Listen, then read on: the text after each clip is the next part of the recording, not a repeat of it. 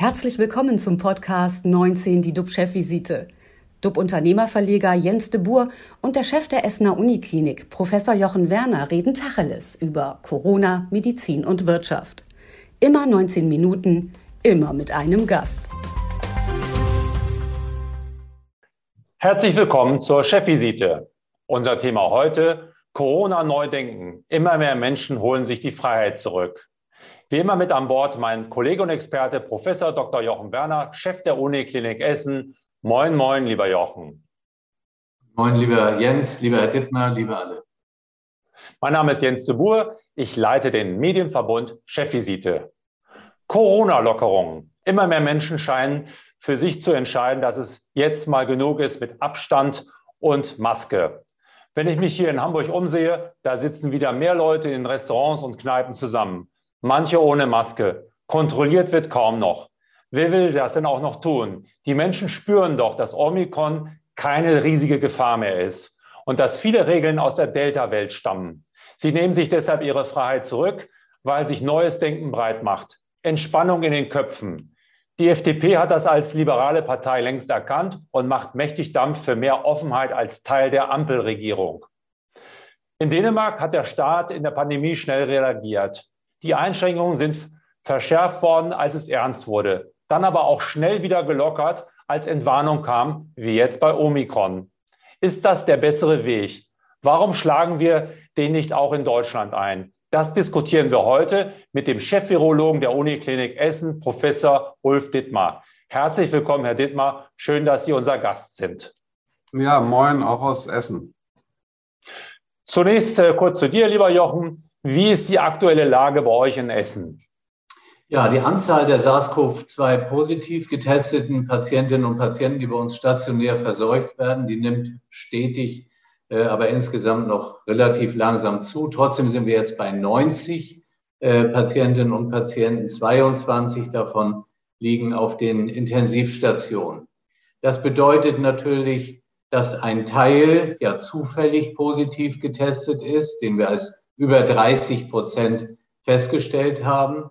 Aber dieser Teil, der macht auch mehr Aufwand, weil es eben infizierte Menschen sind, wo man aufpassen muss, dass die Infektion dann nicht auf andere Patientinnen und Patienten, auf Mitarbeitende geht, bedeutet mehr Aufwand für das Personal. Das Personal allerdings, das ist auch zum Teil ausgefallen, weil es entweder selbst erkrankt ist oder weil es in Quarantäne ist. Das bedeutet noch mal mehr Belastung nur es hilft im Moment nichts. Wir müssen jetzt durch diese Wochen so gut es geht durchkommen.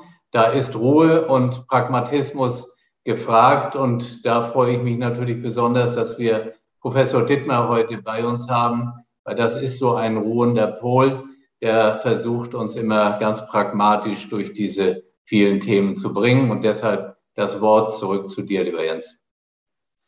Tja, auch wenn das Wetter noch nicht perfekt ist, aber man hofft und äh, dass der Frühling kommt und damit auch eine große Hoffnung, dass es mehr wieder Öffnung gibt, dass es mehr Off Offenheit da ist.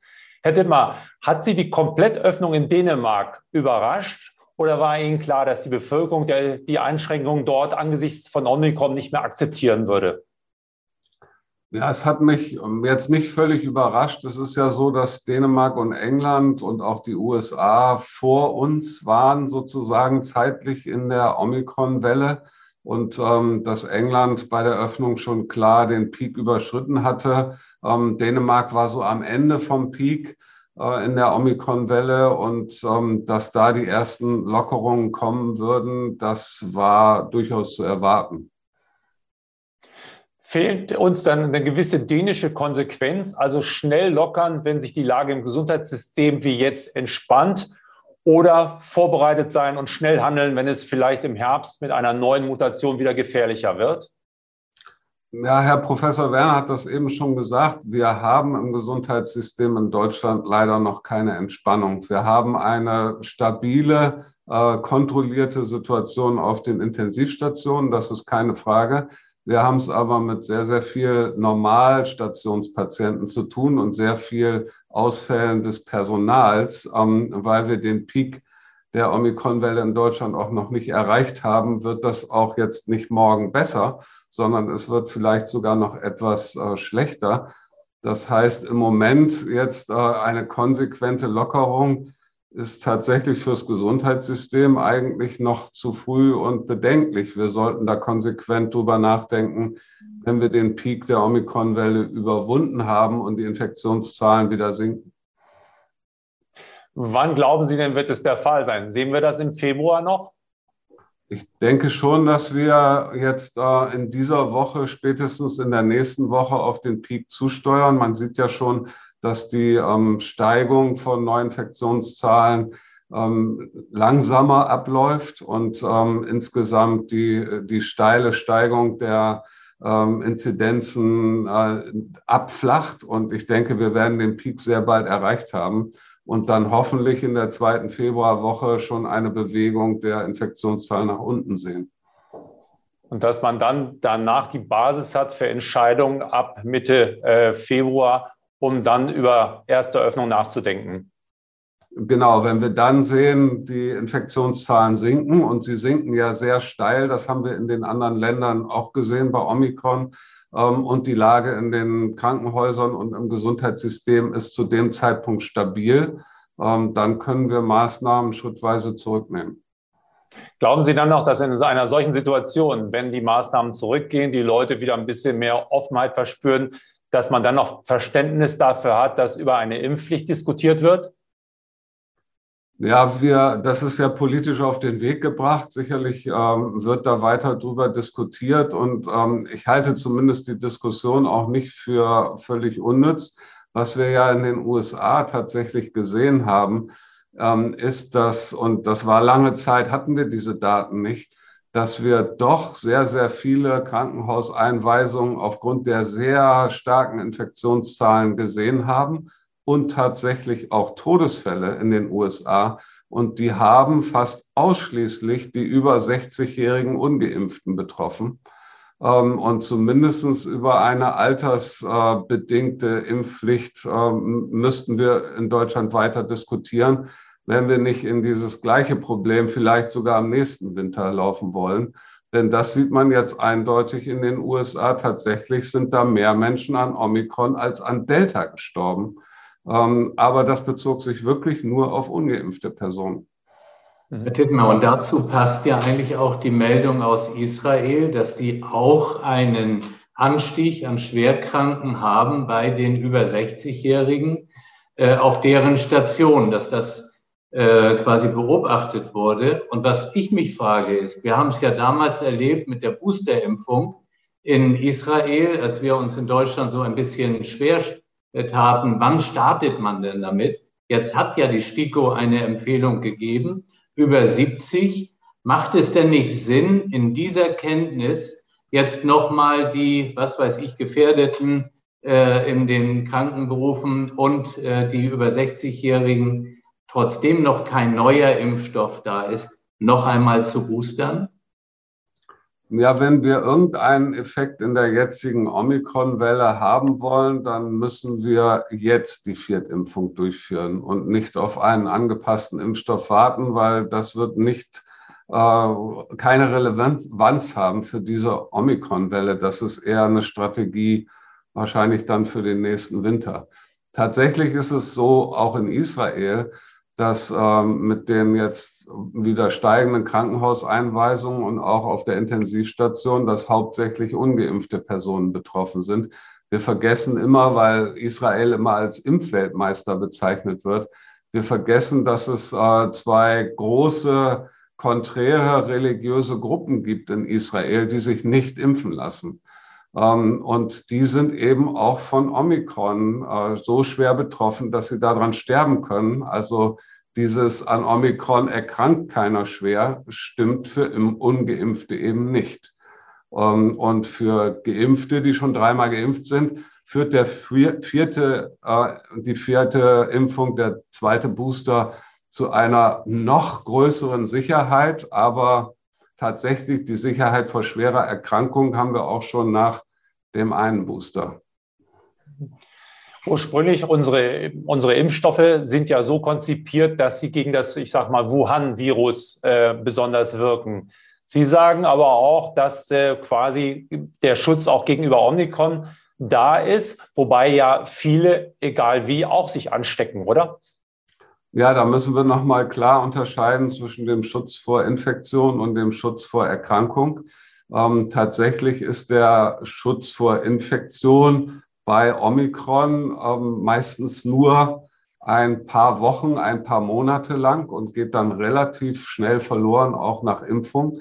Trotzdem sehen wir weiterhin einen sehr, sehr guten Schutz gegen Omikron, ein, äh, gegen äh, eine Erkrankung nach Omikron-Infektion.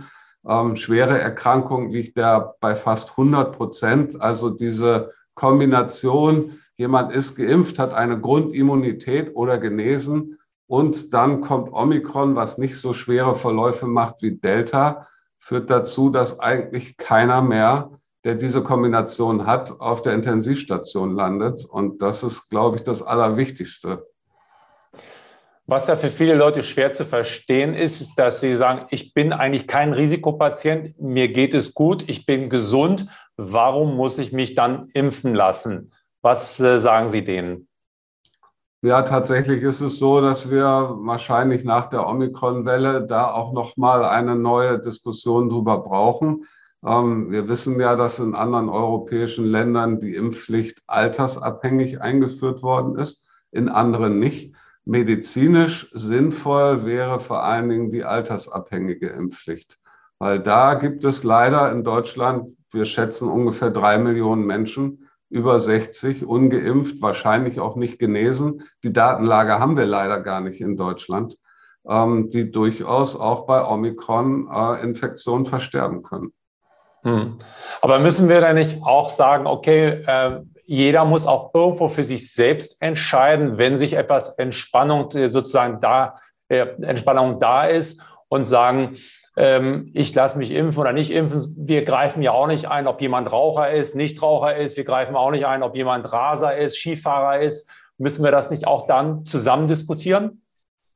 Ja, sicherlich. Das äh, sind eher ethische Fragen. Da bin ich jetzt als Virologe nicht optimal für ausgebildet oder politische Fragen. Aber ähm, natürlich müssen auch solche Aspekte in eine Diskussion über die Impfpflicht mit einfließen.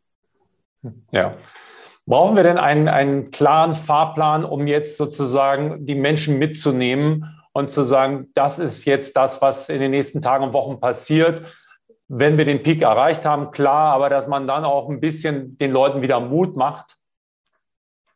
Ja, ich glaube schon, dass wir ähm, auch die Zeit jetzt nutzen sollten, auch politisch nutzen sollten, um schon vorzubereiten, was man stufenweise zurückfahren kann. Ähm, wenn wir nach dem Peak in eine bessere Situation kommen als jetzt und auch in, vor allen Dingen in den kritischen Bereichen nicht mehr so viele Personalausfälle haben. Das ist ja das, Herr Professor Werner hat es gesagt, was uns ähm, auch wirklich vor große Probleme stellt, am Ende auch den Autounfall oder den Schlaganfall nicht mehr vernünftig behandeln zu können. Und so weit darf es auf keinen Fall kommen. Aber ich glaube, diese ähm, Lockerungen nach dem Peak, die sollten jetzt vorbereitet werden. Und wir haben ja jetzt wieder andere Länder als Beispiel und können uns da einiges abgucken. Muss man nicht dann auch über Quarantäne, über die Quarantänemaßnahmen mehr diskutieren? Weil jetzt ist das ja auch ein Problem mit, Sie sprachen es an, dass Quarantäne auch dazu führt, wenn die Kinder in die Haushalte äh, Omikron schleppen, dass dann auch viele ausfallen und es auch gar nicht mehr verstanden wird von vielen Menschen, wer muss wie, wann, wo in Quarantäne gehen. Und bei der Menge der Infektionen hat doch keiner mehr den Überblick, oder? Ja, das stimmt. Die Quarantäneregeln sind ja schon angepasst und vereinfacht worden. Ähm, wir haben ja jetzt relativ klare Isolationsregeln bei Infizierten und ähm, dann Quarantäneregeln bei Kontaktpersonen nur noch in bestimmten Bereichen. Das ist schon vereinfacht worden, aber ja, in diesem langen Entstehungsprozess dieser Maßnahmen ist das natürlich für einige Menschen immer noch kompliziert und äh, nicht genau zu durchschauen. Vor allen Dingen, weil ja, das wissen wir hier im Ruhrgebiet besonders gut, auch die äh, Gesundheitsämter das unterschiedlich auslegen. Und äh, jeder dann gehört hat, oh, da ist das so, hier ist das so, hier ist das noch anders. Ähm, das führt zu Verwirrung. Ähm, das wäre gut, wenn man das noch einfacher gestalten würde. Verwirrung herrscht auch darüber, was man, wie man mit Kindern umgeht, ob Kinder, die ja vielfach die äh, ja, Omikron mit nach Hause bringen, schleppen, die aber selber kaum, sagen wir mal, schwer krank werden, ob die jetzt geimpft werden müssen. Was macht man mit einer Fünfjährigen, mit einem Achtjährigen? Ist das sinnvoll? Ja, das ist äh, weiterhin eine sicherlich offene Diskussion. Ähm, ich darf immer daran erinnern, und das ist auch das, was die Kinderärztinnen und Kinderärzte sagen, dass ähm, äh, Corona noch zu weiteren Folgen führt für Kinder, außer wenn sie sich infizieren und dann in der Regel nur mild erkranken zum Glück, sondern die ganzen Begleitumstände sind auch wirklich kompliziert für Kinder und viele Sachen, die wir sehen jetzt bei ähm, psychologischen Folgen, die sind ja nicht von der Infektion verursacht, von, sondern von den Begleitumständen. Und viele Kinderärzte raten dazu zum Impfen, um auch diese Begleitumstände abzumildern. Und äh, das kann ich vollkommen nachvollziehen, weil darunter leiden Kinder auch extrem inzwischen. Mhm. Letzte Frage. Es wird auch immer wieder darüber diskutiert, dass im Sommer vielleicht eine Monstervariante, eine, ein, ein neues Virus kommen kann, eine Mischung aus Omikron und Delta.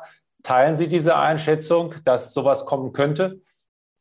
Also ich teile die, Einstell die Einschätzung, dass sowas entstehen kann. Wir wissen, dass es zu sogenannten Rekombinationen kommt zwischen verschiedenen Viren, wenn sich jemand mit zwei Viren ansteckt. Das ist mehrfach nachgewiesen worden. Ähm, aber das Besondere an Delta war ja, dass es sich in tiefen Gewebe vermehrt hat, im tiefen Lungengewebe, im tiefen Nervengewebe, im tiefen Fettgewebe. Das ist evolutionär ein Nachteil für das Virus, weil es kann sich von da aus nicht schnell verbreiten. Und deswegen glaube ich nicht, dass sich so eine Rekombinante, die entstehen kann, am Ende durchsetzen kann. Das heißt also, Sie glauben, dass wir von Omnicom dann in die Endemie reinkommen, was wir alle hoffen. Ich denke, wir kommen über Omikron in die Endemie und tatsächlich gibt es ja auch vier andere Coronaviren, die endemisch sind. Die haben sich bisher auch nicht in Monsterviren zurückverwandelt, obwohl sie auch rekombinieren können. Insofern glaube ich, dass das nicht sehr wahrscheinlich ist.